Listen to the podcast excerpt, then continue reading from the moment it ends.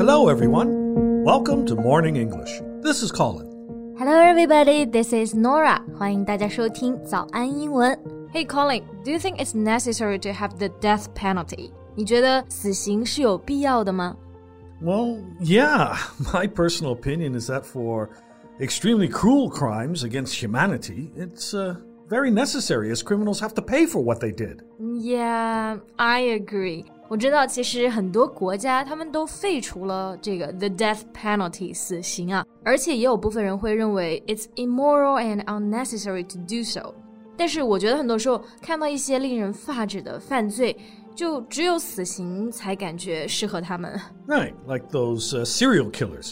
They have taken so many victims' lives that they don't deserve sympathy. 对，就比如说我最近看到一条新闻啊， 六年前骇人听闻的北大高材生弑母案的主犯吴谢宇，终于在几天前呢判了死刑。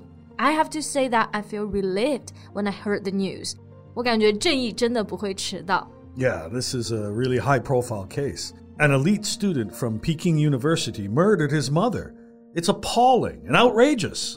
没错，appalling is 就是 very shocking，非常令人震惊的。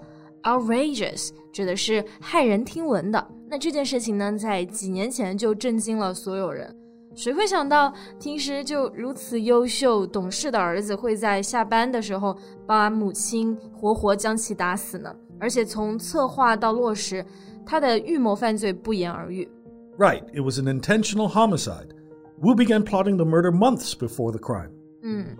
Homicide 是指的杀人罪，C I D E 这个后缀呢，它代表的含义就是 kill。那比如说还有另外一个很相似的词就是 suicide，意思就是自杀。而吴谢宇啊，他犯的是 intentional homicide，也就是指的故意杀人罪。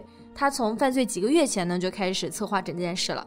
And he purchased a number of tools online. Exactly. And he said he killed his mother on July 10 because the numbers were the reverse of his own birthday.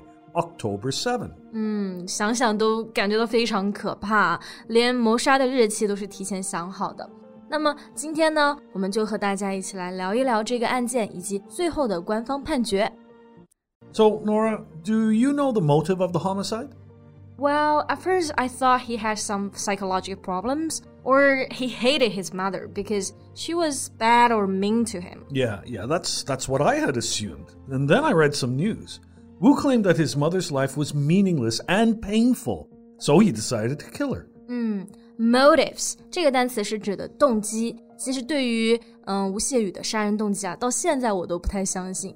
他声称是父亲过世了，母亲过得很痛苦 ，so he actually helped her out。 Well, that seems to me like it's just an excuse to help him get a lighter punishment. 没错，实际上案发当天，吴谢宇的母亲才参加完学生的毕业典礼，而她的丈夫呢，也早在六年前就去世了。嗯，最艰难的时期都已经过去了。 Yeah, he also added he was very pessimistic and wary of the world, so he committed this horrible behavior. pessimistic 这个单词指的是消极的， 那它的反义词呢就是 optimistic。后面这个单词 weary of the world 指的就是厌世，所以说吴他为自己辩解的一个原因呢，就是说自己悲观厌世啊，才会有这样的极端的行为。It sounds really ridiculous to me as he was living kind of a splendid life after the murder. Yeah. he he lied to some relatives and borrowed 1.44 million yuan from them, and subsequently squandering all of it. 对，squander this word means to waste money in a stupid or careless way，意思就是挥霍钱。他当时对亲戚谎称母亲跟他一起出国留学了，然后就借了一百四十四万，结果他全部用来购买彩票啊，流连于各种高档会所，没有多久就用光了。 Right. He spent meticulous effort to cover up the crime and years of fleeing. 嗯，这个案件发生的七个月之后，警方才发现了这起谋杀。而此后呢，他一直在 on the run，就是在逃亡状态，差不多有接近四年的样子。所以说他真的非常谨慎，掩盖的也很到位。 And do you know what's the most shocking thing for me about this case? Yeah， In the hopes of receiving a lighter punishment, Wu gave a very detailed confession, and his relatives also wrote the court a letter of forgiveness. All right, confession 指的是供罪。为了能够得到轻一点的惩罚，吴的供罪呢就非常的详细。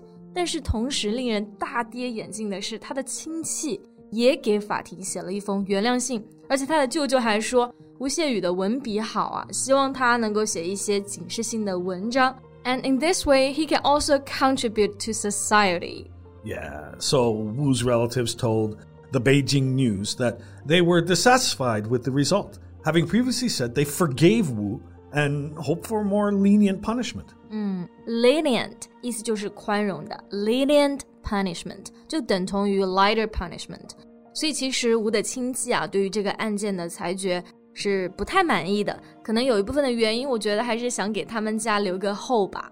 Right, but the court explained that the killing seriously violated family ethics trampled on normal human emotions, and brought a greatly negative effect to society. 对，其实我也相信最后法官的判断是公正且合理的，因为这个事件呢给社会带来了太大的负面影响，and it violates family ethics，这就是说这件事违反了家庭的伦理，and trampled on normal human emotions，它也践踏了人类社会的正常感情。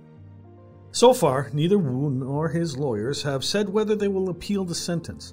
But, you know, I don't think he deserves any leniency. 是的，整个新闻看起来，其实你会感觉到非常的生气。所以，虽然目前判决下来还没有消息表明吴谢宇是否会继续上诉，不过他的种种行为来看啊，我觉得他真的不值得同情。He has no right to take others' life. 那么今天的节目呢，就到这里结束了。 大家是怎么来看待这个事件的呢？欢迎在评论区给我们留言。Thanks so much for listening. This is Colin. This is Norah. See you next time. Bye.